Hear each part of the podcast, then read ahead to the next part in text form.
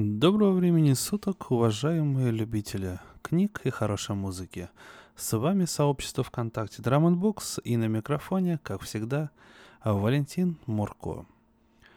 На волнах нашего паблика за год было множество писателей, и некоторые из них неоднократно получали эфирное время. А вот и пришла пора вновь обратиться к творчеству Генри Катнера. Его блестящий рассказ про адский котел, который был написан в таком иронично смешном ключе, а, мне действительно запомнился в потоке бесконечной фантастики, что я зачитывал. И для меня большая честь и большая радость вновь обратиться к творчеству Генри Катнера. Для начала я бы хотел зачитать рассказ, который называется «Happy End», то есть с перевода на английский «Счастливый конец». Эта история закончилась вполне благополучно. Джеймс Кельвин представил себе химика с рыжими усами и сосредоточился. Найти его не составляло труда, требовалось лишь установить мысленную связь. Он нажал кнопку на коробочке, которую дал ему робот. Мужчина с рыжими усами оторвался от книги, поднял голову, ахнул и радостно улыбнулся. «Ну, наконец-то! Я не слышал, как вы вошли. Где вы пропадали эти две недели?» Кельвин не ответил. Он снова нажал на кнопку, но ничего не произошло. Коробочка переставала действовать. А это должно было означать, что Кельвин стал богатым и знаменитым. Итак, Джеймс Кельвин получил миллион долларов, и с этого момента началась его счастливая жизнь. А ведь события развивались не так уж гладко. Когда он откинул брезентовое полотнище, какая-то веревка сбила его очки в роговой оправе. Одновременно его ослепила ярко-голубая вспышка. На мгновение он потерял сознание, но тут же очнулся. Он прошел под тент, осторожно опустив за собой полотнище, на котором вновь стала видна надпись «Гороскопы узнайте свое будущее». Посмотрел на знаменитого астролога и обмер. Это был робот — «Вы Джеймс Кельвин?» Раздался ровный невыразительный голос. «Вы репортер, вам 30 лет, вы холосты и сегодня приехали в Лос-Анджелес из Чикаго по совету вашего доктора, правильно?» Кельвин поправил очки и попытался вспомнить, что он когда-то писал о различных шарлатанах. Как-то им удавалось создать видимость чуда. Рубиновый глаз бесстрастно разглядывал посетителя. «Прочитав ваши мысли, также размеренно продолжал голос. Я выяснил, что сейчас 1949 год. Мне придется изменить свои планы, так как я собирался прибыть в 1970 и я прошу вас помочь мне. Разумеется, материально. Кельвин выразительно хмыкнул. Через минуту меня здесь не будет. Как вы это делаете, а? Зеркала? Или еще что-то? Я не машина, управляемая на расстоянии карликом, и не оптическая иллюзия», — сообщил робот. «Я вполне материальный живой организм, появившийся на свет в период, который войдет в историю как ваше весьма отдаленное будущее». «А я не тот болван, за которого вы меня принимаете. Я пришел сюда, чтобы...» «Вы потеряли багажные квитанции», — добавил робот. «И размышляя над тем, как выйти из этого положения, пропустили пару-тройку стопочек виски, а ровно в 8.35 сели в автобус. «Давайте оставим чтение мыслей», — оборвал его Кельвин. «И не надо говорить, что вы давно занимаетесь этим делом. Полиция через день села бы вам на хвост, если вы, конечно, робот». «Я занимаюсь этим делом приблизительно пять минут. Мой предшественник лежит без сознания за шкафом в том углу. Ваш проход сюда в этот момент — просто совпадение. Он на мгновение замолчал, и Кельвину показалось, будто робот проверяет, как восприняты его слова. «Повторяю, я попал сюда совершенно случайно. Мою схему необходимо слегка изменить. Для этого мне потребуются драгоценные металлы или их бумажный эквивалент. Поэтому теперь я, естественно, временно астролог». «Конечно, конечно», — согласился Кельвин. А почему не просто грабеж? Вы же робот и справитесь с этим куда лучше человека. Не хочу привлекать внимание. Кстати, Я требую сохранения тайны. Дело в том, что я... Робот сделал паузу, ища в памяти Кельвина подходящую фразу. В бегах. В мою эпоху путешествие во времени строжайше запрещено, если оно не санкционируется государством. В рассуждениях робота чувствовалось какое-то несоответствие, но Кельвин никак не мог понять, в чем дело. Во всяком случае, робот его не убедил. «Какие же вам требуются доказательства?» Я прочел ваши мысли, как только вы вошли, не так ли? Вы, должно быть, ощутили мгновенную амнезию, когда я отделил вашу память, а потом вернул ее на место. А я-то гадал, что со мной случилось. Кельвин отступил на шаг. И я, пожалуй, пойду. Стойте, скомандовал робот. Вы, я вижу, относитесь ко мне с недоверием и, похоже, сожалеете, что предложили мне заняться грабежом. Вы опасаетесь, что я именно так и поступлю. Позвольте мне вас успокоить. Действительно, я могу взять ваши деньги и убить вас самого, не оставив следов, но мне запрещено убивать людей. Я могу предложить вам нечто очень ценное в обмен на небольшое количество золота. Например, он взглянул на Кельвина. Гороскоп. Он поможет вам обрести счастье, богатство и славу. Астрология, правда, не мой профиль, поэтому для получения тех же результатов я могу использовать лишь технические средства. Да, да, скептически заметил Кельвин. А почему бы вам не использовать эту технику для себя? У меня другие планы. Резко ответил робот. Возьмите это. Панель на его груди отошла в сторону, обнажив маленькую плоскую коробочку. Пальцы Кельвина сжались на холодном металле. «Осторожно, не нажимайте кнопку».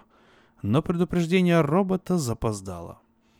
Он мчался в автомобиле, вышедшем из-под контроля. В его голове был еще кто-то.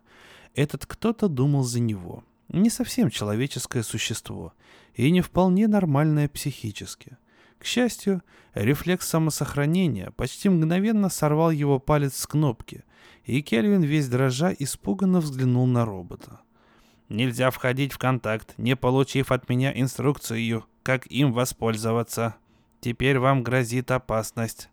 Глаз робота изменил цвет. Да, Тарн. Берегитесь Тарна. Я не хочу в этом участвовать. Быстро ответил Кельвин. Возьмите эту штуку назад. Тогда ничто не защитит вас от Тарна. Оставьте устройство у себя. Я гарантирую, что оно обеспечит вам счастье, богатство и славу гораздо надежнее, чем гороскоп.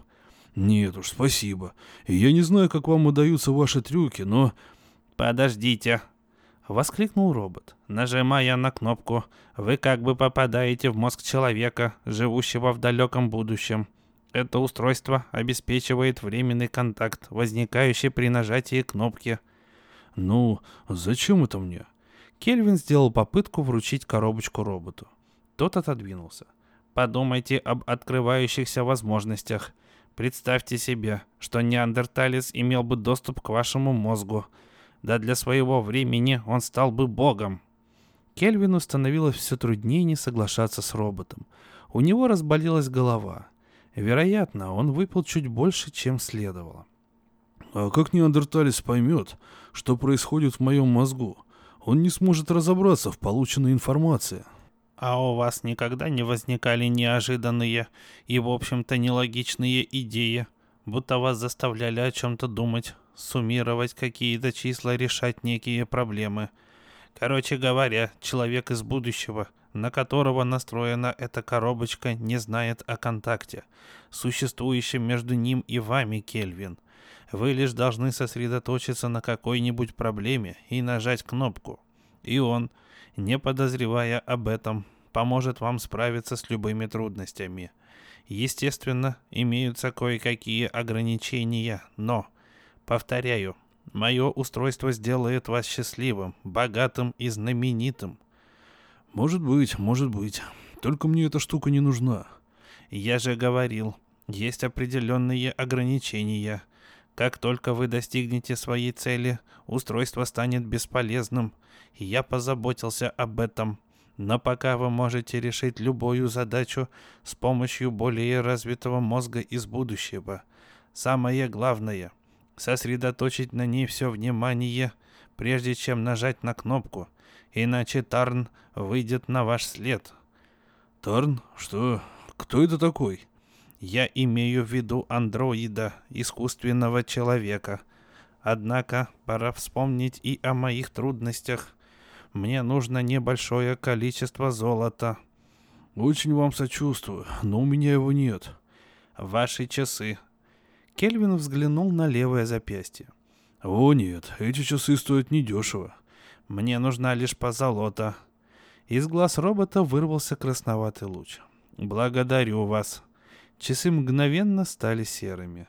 «Эй!» — возмущенно воскликнул Кельвин. «Если вы воспользуетесь устройством для мысленной связи, вам обеспечены богатство и слава. Вы будете счастливы, как никто другой. Оно поможет вам справиться со всем, включая и Тарна. Одну минуту». Робот скрылся за ковром, отгораживающим часть помещения. Наступила тишина.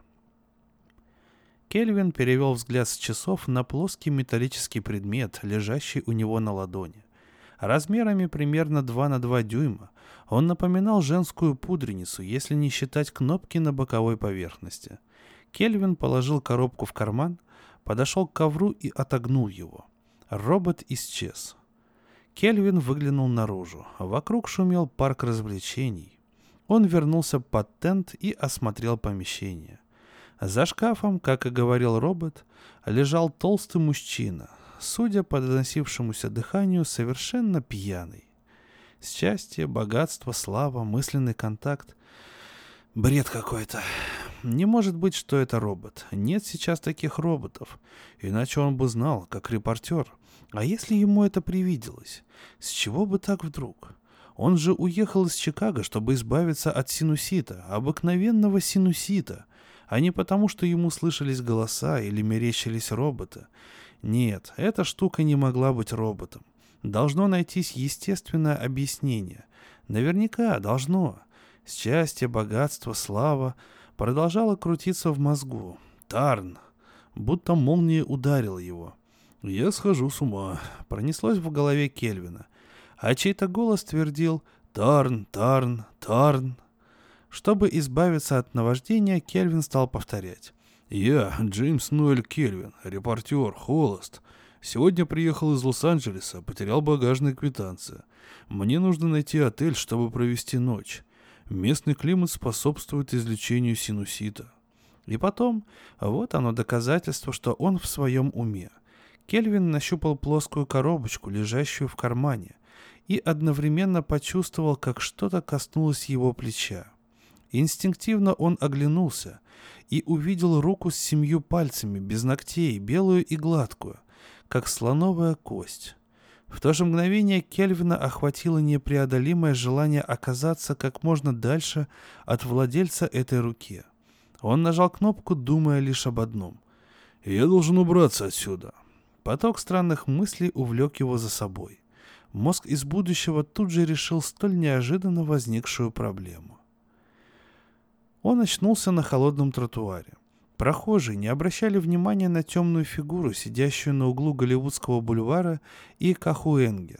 Лишь одна женщина заметила внезапное появление Кельвина. Она решила, что последний бокал коктейля, несомненно, был лишним, и сразу пошла домой. Кельвин засмеялся и встал. «Телепортация, а? Как же я это сделал? Все исчезло. Я ничего не помню. Пожалуй, пора заводить записную книжку и тут же вздрогнул. «А где Тарн?» Кельвин в испуге оглянулся, но не заметил ничего подозрительного. Окончательно он успокоился лишь часа через полтора. Изредка он засовывал руку в карман и поглаживал подарок робота. Счастье, слава, богатство. Но Кельвин не нажимал кнопки. Ему не хотелось лишний раз вступать в контакт с мозгом далекого потомка. К такому контакту следовало подготовиться. Теперь он верил каждому слову робота. Сняв номер в недорогом отеле, он задумался над тем, как лучше использовать связь с будущим, и пришел к выводу, что разумнее всего пока не изменять своего образа жизни, а тем временем выбрать подходящий момент для решительного шага. Тарн появился следующим вечером, и вновь напугал Кельвина до полусмерти. Стоя перед зеркалом в ванной, Кельвин размышлял над тем, стоит ему побриться перед обедом или нет. В этот момент он увидел в зеркале высокую белую фигуру с гигантским тюрбаном на голове и длинными закрученными кверху усами. Кельвин рванулся прочь. Подскочив к шкафу, выхватил коробочку из кармана пиджака и положил палец на кнопку. Тарн в блестящих башмаках и белой набедренной повязке показался из ванной. О, простонал Кельвин. «Только этого не хватало. На кой черт нужна связь с будущим, если он будет появляться здесь каждый день? Это меня с ума сведет». И что хуже всего, ему казалось, что он давным-давно знает это страшилище. Тарн поднял какой-то цилиндрический предмет и направил его на Кельвина. Этот жест заставил репортера поторопиться. Он нажал кнопку, подумав, «Я хочу убраться отсюда». Ледяная вода была везде. Кельвину казалось, что не только снаружи, но и внутри его. Он не умел плавать. Захлебываясь, судорожно колотил по воде руками и ногами. Инстинктивно стиснув в кулаке коробочку, Кельвин нажал на кнопку. Он стоял на незнакомой улице, но, похоже, на земле и в двадцатом столетии. Вода, стекающая с его одежды, образовала небольшую лужицу. Оглядевшись, он увидел рекламный щит, приглашающий посетить турецкие бани, и пошел к нему. Оказалось, что он в Новом Орлеане. Позднее в отеле Кельвин вновь попытался разобраться в том, что происходит. Он получил в свое распоряжение могучую силу, и хотел использовать ее наиболее эффективно. «Все, что мне нужно, — думал Кельвин, — это счастье, слава и богатство, чтобы спокойно прожить остаток жизни». Он вынул из кармана коробочку робота и внимательно осмотрел ее. Попытался открыть коробочку, но безрезультатно. Палец Кельвина коснулся кнопки. А почему бы и нет? На этот раз мозг человека будущего не показался ему таким странным. Человека звали Квар Ви. Он играл в какую-то непонятную игру, отдаленно напоминающую шахматы. Правда, его партнер находился в планетной системе Сириуса.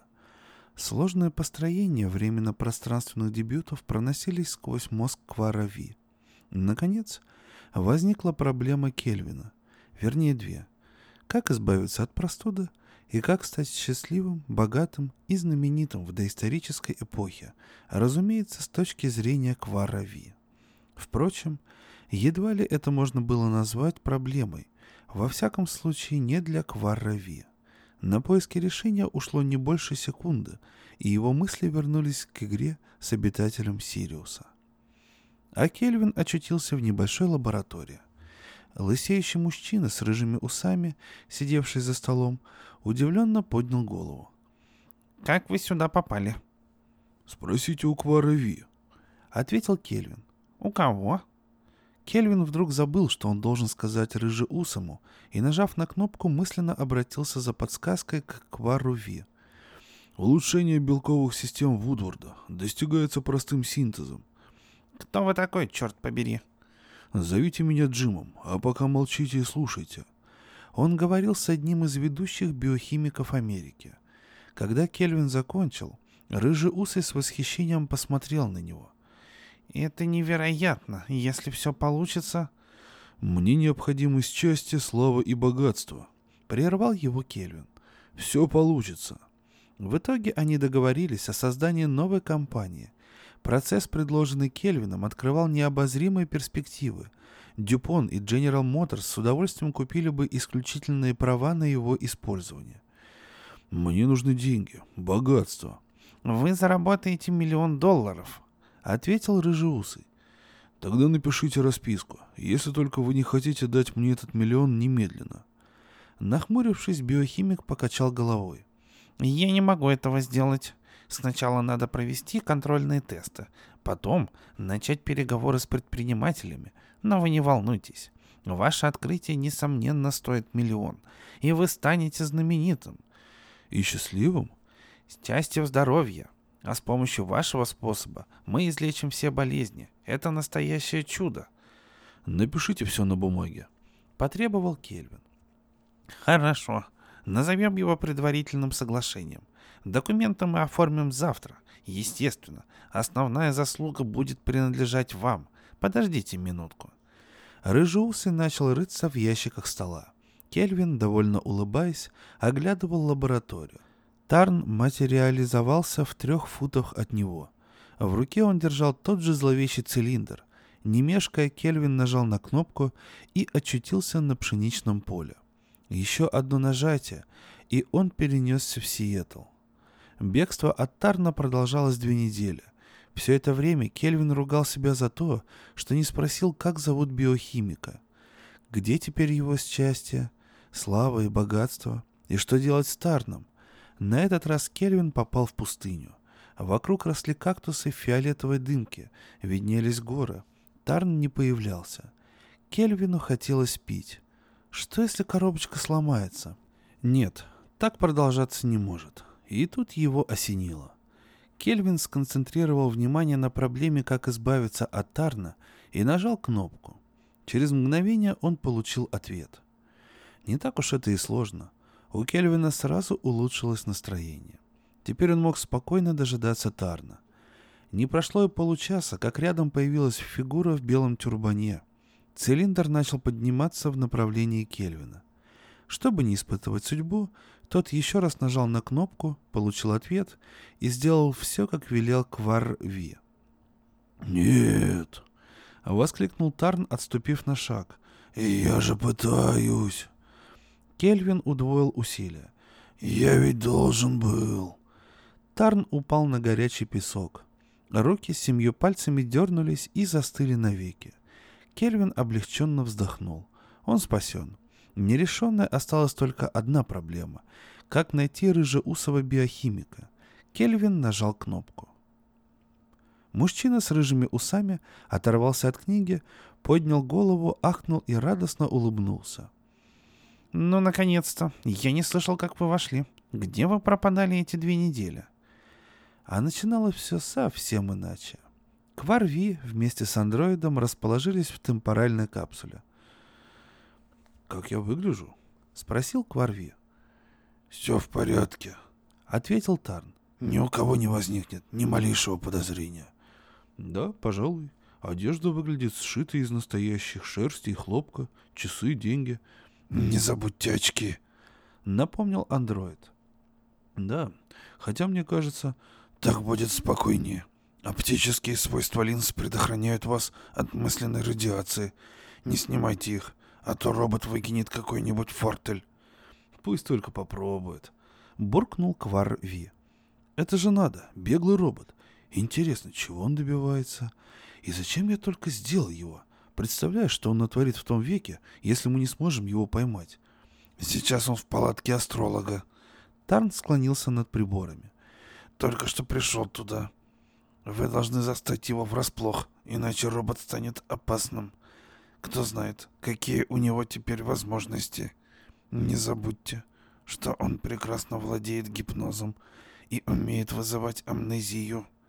Если вы потеряете бдительность, он сотрет вашу память и заменит ее другой. Не снимайте очки. Если что-нибудь случится, и я воспользуюсь восстановительным лучом. Кварви кивнул. «Не беспокойся, я скоро вернусь. Вечером я обещал доиграть партию. Ему так и не удалось выполнить обещание. Когда он откинул брезентовое полотнище, какая-то веревка сбила его очки в роговой оправе. Одновременно Кварра Ви ослепила ярко-голубая вспышка. На мгновение он потерял сознание, но тут же очнулся. «Вы Джеймс Кельвин», — сказал робот. Ну, такой вот интересный рассказ от Генри Каттера про то, как все зациклено во временных пространствах. И кто знает, а может быть, рано или поздно и мы увидим какого-то посланника из будущего, но пока что наука до этого еще не додумалась.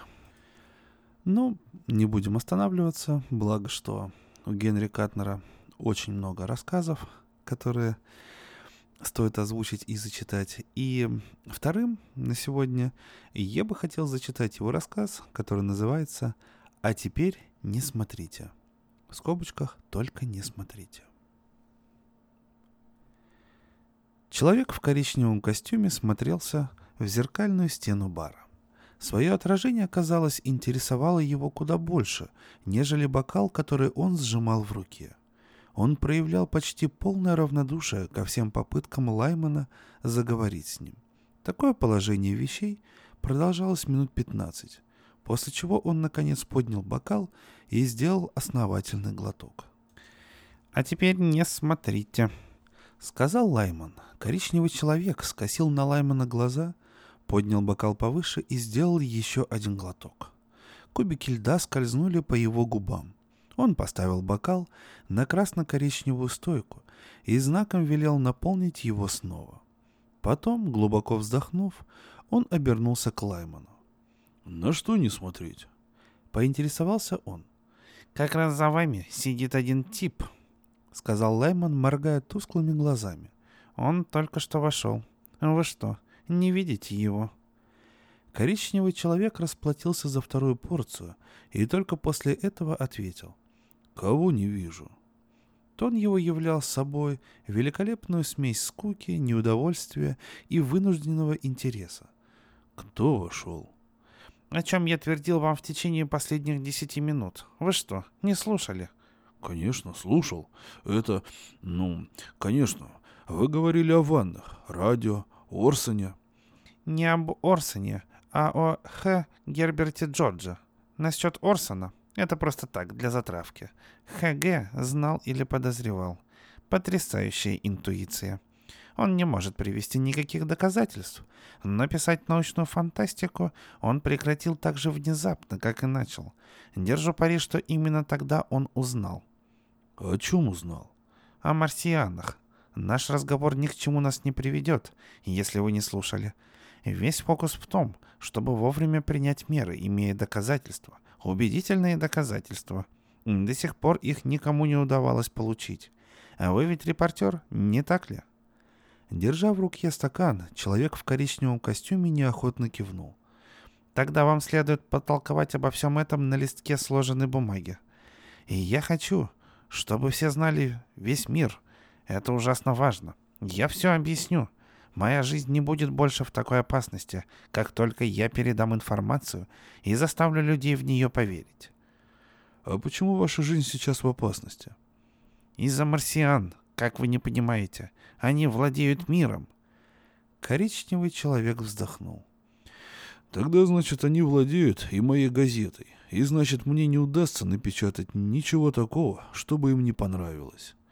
«Я об этом как-то не думал», — сказал Лайман. Он созерцал дно своего бокала, где два кубика льда спаялись в единое целое, в холодном нерушимом союзе.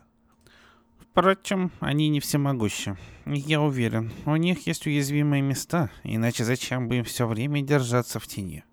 Они боятся, что их могут обнаружить. И если бы мир получил убедительные доказательства... Послушайте, люди всегда верят в то, о чем читают в газетах. Не могли бы вы... Ха! Выразительно ухмыльнулся коричневый человек. Лайман грустно забарабанил пальцем по стойке и пробормотал. «Должен же быть какой-то выход. Может быть, если бы я выпил еще порцию...» Человек в коричневом костюме отпил из бокала. Казалось, это несколько взбодрило его. Что это за история насчет марсиан? Предположим, вы начнете сначала и расскажете мне все по порядку. Или вы не можете вспомнить? Конечно, могу. И я даю себе полный отчет. Это нечто новое, совершенно новое. А раньше я ничего подобного и представить себе не мог. Я даже помню свой последний разговор с марсианами. Лайман бросил на коричневого человека торжествующий взгляд. «Когда это было?» Сегодня утром. А я могу припомнить разговор, который вел на последней неделе. Холодно отозвался коричневый человек. Ну и что? Вы не понимаете. Они заставляют нас забывать. В этом все дело. Они говорят нам, что мы должны делать, и мы забываем о разговоре. Постгипнотическое внушение, я думаю. Мы следуем их приказам. Это принуждение, хотя мы и думаем, что действуем самостоятельно. Они правят миром, но никто об этом не узнает. Никто, кроме меня. А как узнали вы? Потому что мои мозги находились в особом состоянии. Я экспериментировал со сверхзвуковыми моющими средствами, пытаясь создать что-нибудь путное и получить патент. Приспособление оказалось неисправным. Волны высокой частоты проходили сквозь меня. Они должны были быть неразличимыми, но я их слышал, вернее видел. Вот это я и имел в виду, когда говорил о том, что мои мозги находятся в особом состоянии. После этого я смог видеть и слышать марсиан. У них такие механизмы, которые позволяют им успешно работать с обычным мозгом. Но мой-то больше не является обычным. Они не могли меня загипнотизировать. Они могли сделать мне распоряжение. Но я могу им не повиноваться. Теперь могу. Надеюсь, они ничего не заподозрили. А может быть и заподозрили. Да, пожалуй, так. Как вы можете это утверждать? Судя по тому, как они на меня смотрят. А как они на вас смотрят? Спросил коричневый человек. Он начал было доставать карандаш, но передумал. И вместо этого глотнул из бокала. «Ну, так как они на вас смотрели?» «Я не уверен. Я могу их видеть, и ясно. Но только когда они одеты». «Окей», — терпеливо произнес коричневый человек. «Как они выглядят, когда одеты?» «Почти так же, как и все остальные.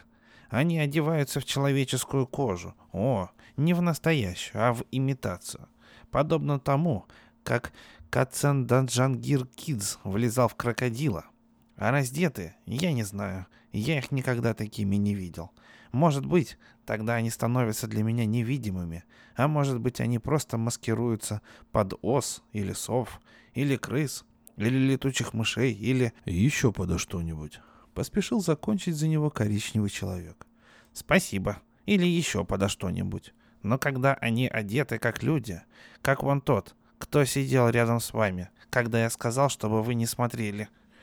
Тот, насколько я понимаю, был невидимкой? Каждый из них не видим большую часть времени. Но время от времени, по каким-то причинам, они... Подождите. Заметил коричневый человек. Давайте по порядку, хорошо? Они одеваются в человеческую кожу, а потом сидят невидимыми. Только время от времени. Очень хорошая имитация человеческой кожи. Никто бы не различил разницы. Их выдает только третий глаз. Когда они держат его закрытым, никто ни за что не догадается, что он вообще есть. А когда они хотят его открыть, то сразу становятся невидимыми, как тот субъект. Когда я вижу кого-нибудь с третьим глазом, расположенным прямо посреди лба, я понимаю, что это марсианин, причем невидимый, и я делаю вид, что не вижу его. Тогда выходит, что я видимый марсианин? Засмеялся коричневый человек.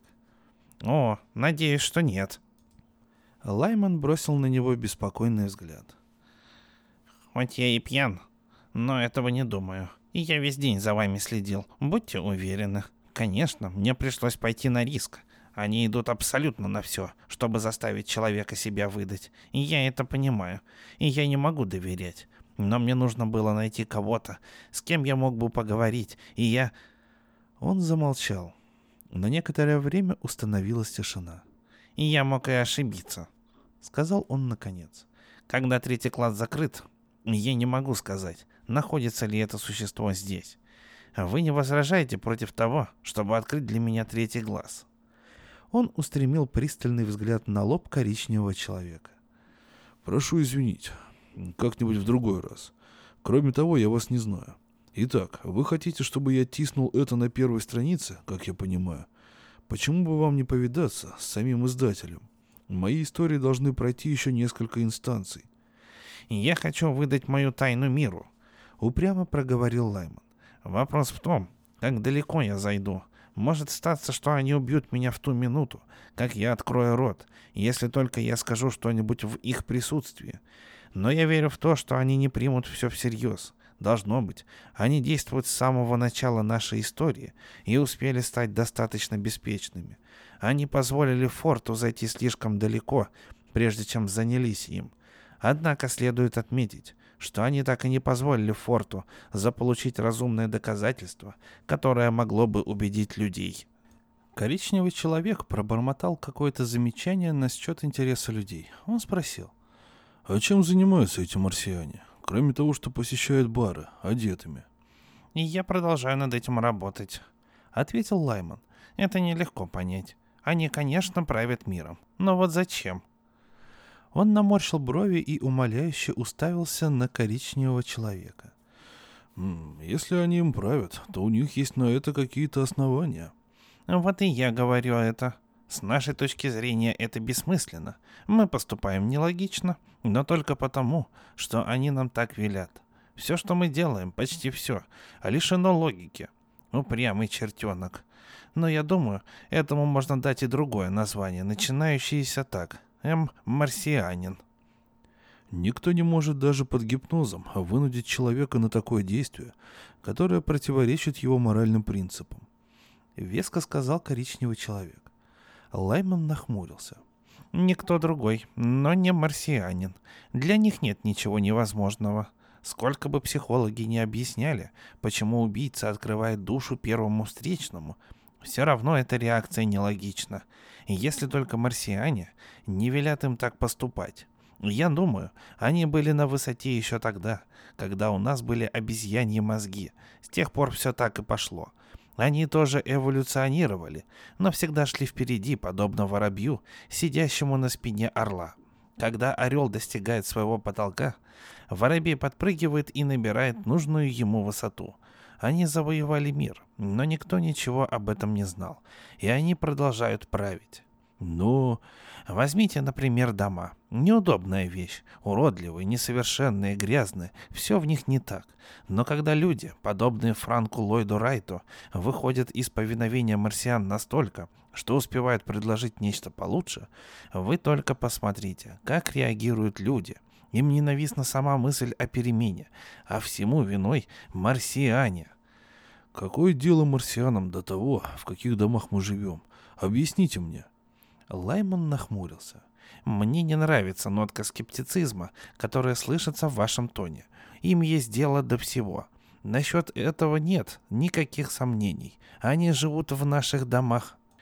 Мы не строим по собственным убеждениям. Мы строим, повинуясь приказам марсиан, так как они этого хотят. Их касается все, что мы делаем. Чем бессмысленнее наши действия, тем лучше для них. Возьмите, к примеру, войну. С точки зрения человека, войны бессмысленны, но мы все равно их ведем. С точки зрения марсиан они полезны. Они дают нам рывок в техническом развитии и препятствуют увеличению населения. И возьмите, например, колонизацию, развитие техники. В мирное время, если изобретается реактивный двигатель, их производство кажется слишком дорогим для того, чтобы его развивать. Но в военное время оно должно быть развито. Тогда марсиане смогут использовать его по своему усмотрению. Они используют нас, как использовали бы инструменты или конечности. Никто никогда не выигрывает от войны, кроме марсиан. Человек в коричневом костюме усмехнулся. «Хм, звучит разумно. Должно быть, хорошо быть марсианином. Почему бы и нет? До сих пор ни одна раса, завоевавшая другую, не правила ею с успехом. Непременно возникает сопротивление. Если вы знаете, что вами правят, правитель становится уязвимым. Но если мир не знает, а он не знает, возьмите, к примеру, радио. Продолжал развивать свою мысль Лайман. Нет никакой земной такой причины, по которому человеку следовало бы слушать радио. Но марсиане заставляют нас это делать. Им это нравится. А вот возьмите ванные.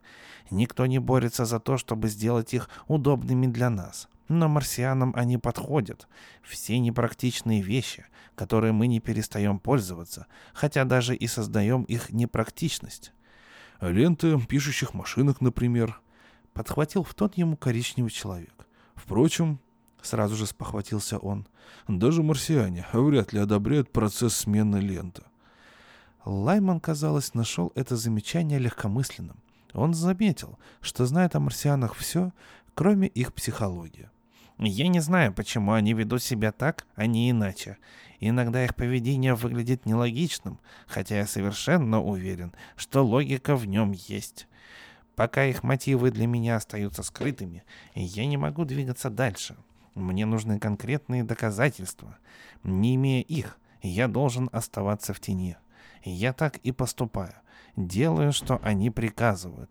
Потому-то они и не подозревают, что я притворяюсь, будто забываю то, что они велят мне забывать. Тогда вам не о чем особенно беспокоиться. Лайман не обратил внимания на эти слова и снова возобновил поток жалоб.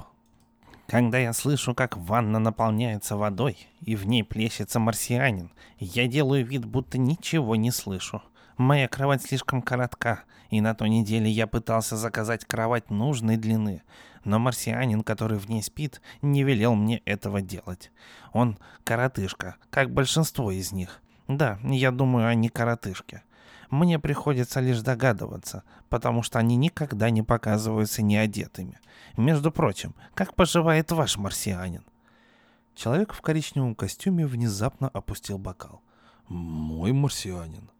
Послушайте-ка, может быть, я немного и пьян, но моя логика остается безупречной. Вы или знаете о марсианах, или же нет. И если вы знаете, то совершенно незачем задавать мне дурацкие вопросы типа «Мой марсианин?» Я знаю, что у вас есть марсианин. Суть вот в чем. Знаете ли вы его? Подумайте хорошенько. Проговорил Лайман. В его голосе звучала мольба. «Нет, у меня нет марсианина», — ответил репортер. Он торопливо глотнул из бокала. Зубы его стучали о края бокала. «Нервничайте, я вижу. Конечно же, у вас есть марсианин, и я подозреваю, что вам об этом известно». «Что бы я делал с марсианином?» — упрямо возразил коричневый человек. «А что бы вы делали без него? Я думаю, это очевидно. Если бы вас застукали расхаживающим без него, то вас бы, вероятно, упрятали в каталажку или что-то в этом роде. Но он у вас, несомненно, есть. И у меня тоже, и у него, и у бармена. Лаймон поочередно тыкал указательным пальцем и перечислял.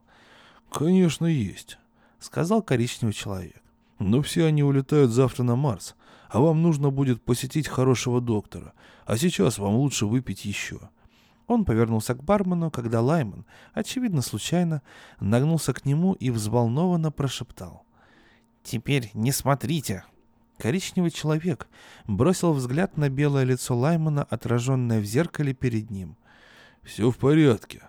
Никаких марси...» Лайман дал ему под стойкой яростный пинок. «Заткнитесь, один как раз вошел». Потом, поймав взгляд коричневого человека, с подчеркнутой беззаботностью проговорил. «Естественно, мне не оставалось после этого ничего другого, как взобраться на крышу. Мне понадобилось 10 минут на то, чтобы спуститься оттуда по приставленной лестнице. Но как только мы достигли земли, он с воплем вырвался у меня из рук и снова оказался на крыше. «Кто?» — с пронзительным любопытством спросил коричневый человек. «Да мой кот, кто же еще?» Лицо Лаймана повернулось к коричневому человеку, но уголком глаза он наблюдал за чем-то невидимым в кабинке, в самом дальнем углу зала. «Почему он пришел?» — пробормотал он. «Мне это не нравится. Вы его знаете?» «Кого?» «Того, марсианина. Случайно это не ваш?» Впрочем, думаю, что нет. Ваш это, наверное, тот, что вышел некоторое время назад. Интересно, ходил ли он составлять отчет или передал его вот этому? Такое возможно. Теперь вы можете говорить, не понижая голоса, и прекратите делать эти гримасы. Хотите, чтобы я понял, что вы его видите? Я не могу его видеть. Не втягивайте меня в это. Сами разбирайтесь между собой, вы и ваши марсиане. Вы действуете мне не на нервы. В общем, я ухожу. Но он даже не попытался встать со стула. Через плечо Лаймана он бросал взгляды в глубину бара, потом переводил их на Лаймана. «Прекратите на меня пялиться. Прекратите пялиться на него. Хотите, чтобы каждый думал, что котом были вы?» Почему котом? Почему кто-то должен? Разве я похож на кота? Мы говорим о котах, а разве нет? Коты могут их видеть очень ясно, даже понимают, я думаю. Они им не нравятся. Кто кому не нравится? Кому? Ни те, ни другие друг другу не нравятся. Коты могут видеть марсиан, но они притворяются, будто не могут. И это сводит марсиан с ума. Согласно одной из моих теорий, коты правили миром, пока не пришли марсиане. Неважно, забудьте о котах. Это может быть гораздо серьезнее, чем вы думаете. Мне удалось узнать, что сегодня ночью мой марсианин передавал сообщение, и я вполне уверен в том, что некоторое время назад ваш марсианин вышел отсюда. А заметили ли вы, что больше никто из присутствующих здесь не имеет при себе марсианина? Считаете ли вы, Тут он еще больше понизил голос. «Считаете ли вы, что они могут наблюдать извне?» «О, Господи!» — пробормотал коричневый человек. «С крыши, вместе с котами, я думаю».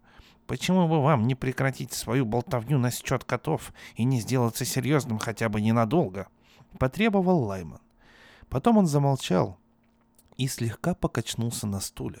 Чтобы скрыть смущение, он поспешно допил остывающую в бокале жидкость. Он был бледен. «Ну, теперь в чем дело?» «Ни в чем. Просто он смотрел на меня своим. Вы сами понимаете». «Давайте-ка все проясним. Насколько я понял, марсианин одет в... одет так же, как и человек». «Естественно». «Но он невидим для всех, кроме вас». «Да, он не хочет, чтобы его видели именно теперь. Кроме того, Леймон сделал паузу. Он бросил на коричневого человека взгляд и быстро отвел глаза. «Знаете, я готов предположить, что вы можете его видеть, по крайней мере, немного». Коричневый человек молчал в течение 30 секунд. Он сидел неподвижно, забыв о напитке, который держал в руке. Казалось, что он не дышит. И уж, конечно, он не мигал. «Что вас заставляет так думать?» — спросил он, наконец, своим обычным голосом. Лайман быстро опустил бокал. «Разве я что-нибудь сказал? Пожалуй, я пойду». «Нет, вы не уйдете», — сказал коричневый человек. Он схватил Лаймана за руку. «Останьтесь здесь, посидите. Вот так. Куда вы собрались идти?» Лайман указал в заднюю часть бара, то ли на меломан, то ли на двери с надписью «Для мужчин». Я не слишком хорошо себя чувствую. Может быть, я слишком много выпил. Думаю, мне...» «С вами все в порядке. Я не доверяю вам и этому вашему невидимке. Вы останетесь здесь до тех пор, пока он не уйдет». «Он как раз уходит», — обрадованно сказал Лайман. Его глаза двигались вслед невидимому, но быстрому движению по направлению к двери. «Видите, ушел. А теперь отпустите меня». Коричневый человек посмотрел в сторону кабинки. «Нет, он не ушел. Сидите там, где сидите». Пришла очередь Лаймана замереть на некоторое время. Лед в его бокале тихонько позвякивал о стенке. Наконец он заговорил. Голос его был мягкий и тревожный. «Вы правы. Он еще здесь. Значит, вы его видите?» Коричневый человек сказал. «Он повернулся к нам спиной». «Да, вы можете его видеть, может быть, даже лучше, чем я. Может быть, их здесь больше, чем я думал. Они могут быть повсюду. Они могут сидеть рядом с вами везде, куда бы вы ни пришли. И вы даже не догадаетесь, если только...» Он слегка покачал головой. «Они хотят быть уверены», — сказал он. Он обращался в основном сам к себе. Они могут давать приказы и заставлять вас забывать об этом, но должен быть предел тому, что они могут заставить вас делать. Они могут заставлять человека выдать себя. Им приходится следить за ним, пока они не убедятся. Он поднял бокал и поднес его к губам. Кубик льда скользнул ему в рот и остался там. Но он не обратил на это внимания и выцедил все до последней капли. Поставив бокал на стойку, он посмотрел на коричневого человека. «Итак?» — спросил он. Коричневый человек поднял голову и снова уставился на стойку. «Становится поздно. Народу уже мало. Будем ждать?» «Чего ждать?» Коричневый человек бросил взгляд в сторону кабинки и быстро отвел глаза. «Я хочу вам кое-что показать. Я не хочу, чтобы это видел кто-нибудь еще». Лайман обвел взглядом зал. Последний посетитель, оставшийся в зале, подошел к стойке, бросил на красное дерево несколько монет и медленно вышел из зала. Они сидели в молчании. Бармен поглядывал на них с нарочитым безразличием. Потом из первой кабинки вышла парочка и ушла, в полголоса споря. «Есть еще кто-нибудь? Кто-нибудь остался?» —— спросил коричневый человек с таким расчетом, чтобы звук его голоса не достиг ушей человека в куртке бармена. «Только...» Лайман не закончил, ограничившись осторожным кивком в сторону задней части комнаты. «Он не смотрит. Давайте мы не будем обращать на него внимания. Что вы хотели мне показать?» Коричневый человек снял часы и поднял металлическую крышку. Две маленьких глянцевых фотографии выскользнули из-под нее. Коричневый человек ногтем отделил их одну от другой. «Я просто хотел кое в чем убедиться. Первое. Почему вы выбрали меня? Некоторое время назад вы сказали, что следили за мной, чтобы увериться, и я этого не забыл. И вы сказали, что я репортер. Предположим, вы расскажете мне теперь всю правду. Покачиваясь на табурете, Лайман нахмурился. «Так вот, как вы на это смотрите. Сегодня утром в метро. До этого я вас никогда не видел. Но я обратил внимание на то, как вы смотрите на вещи, на невероятные вещи, которых не должно быть. Вы смотрите на них, как смотрит кот, а потом всегда отводите глаза. И я подумал, что вы тоже можете видеть марсиан». «Предположим», — спокойно сказал коричневый человек и я последовал за вами. Я надеялся, что вы окажетесь тем, с кем я смогу говорить. Если бы я знал, что я могу не один их видеть, это было бы лучше, чем одинокие размышления. Я могу видеть их уже года три, и мне удавалось скрывать эту тайну даже от них, и каким-то образом мне удалось избежать самоубийства. «Три года?» — переспросил коричневый человек. Он содрогнулся всегда остается маленькая надежда. Я знал, что никто не поверит мне без доказательств, а я мог найти доказательства. Именно это я и сказал себе. Я повторял себе, что если вы тоже способны их видеть, то нас будет двое, а может быть есть еще и другие. Достаточно много для того, чтобы мы смогли все вместе взяться за дело и доказать миру. Палец коричневого человека шевельнулся. Он молча подтолкнул фотографию к стойке. Лаймон неуверенно взял ее. «Лунный свет?» — сказал он через некоторое время. Это был ландшафт на фоне глубокого темного неба с белыми облаками. Деревья стояли белые и неподвижные на фоне темноты. Трава была белой, как будто посеребренная лунным светом, тени неясными. «Нет, не лунный свет», — ответил коричневый человек инфракрасные лучи. Я всего лишь любитель, но в последнее время я экспериментировал с инфракрасной пленкой и получил кое-какие странные результаты. Лайман рассматривал фото. Видите ли, я живу неподалеку. Палец коричневого человека коснулся весьма обычного предмета, который появился на фотографии.